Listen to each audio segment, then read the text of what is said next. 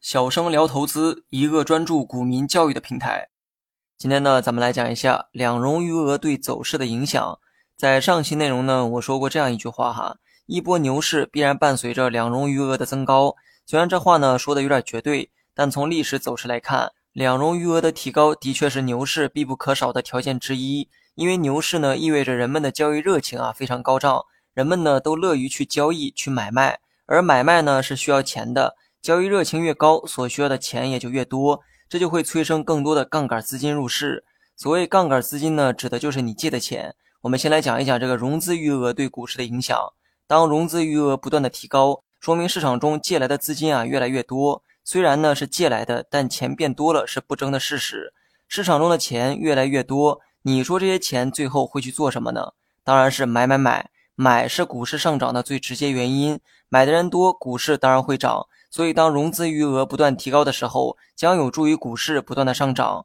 至于融券余额呢，则刚好相反，融券余额逐渐走高，意味着有越来越多的人啊偏向做空，所以呢，他们才会去融券，也就是去借股票。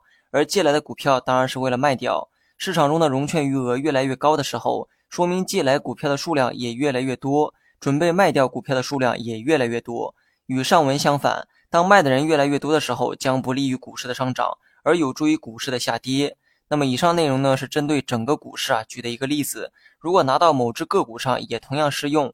个股呢，也同样可以观察两融余额的变化。但是呢，不是每只股票啊都具备融资融券的条件。对此呢，你可以观察股票名称前面有没有两融的一个标志。比如说，某些软件呢会在股票名称的前面或者是后面写上一个融字儿。这个呢，代表该股啊是可以融资融券交易的股票，你呢自然也可以观察到该股两融余额的数据。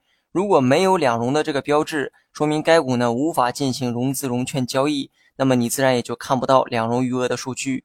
另外呢，多数软件啊都具备查询这个两融余额的功能。如果说你没有找到，或者说数据过于简单，你呢可以使用对应的电脑版软件进行查看。好了，本期节目就到这里，详细内容你也可以在节目下方查看文字稿件。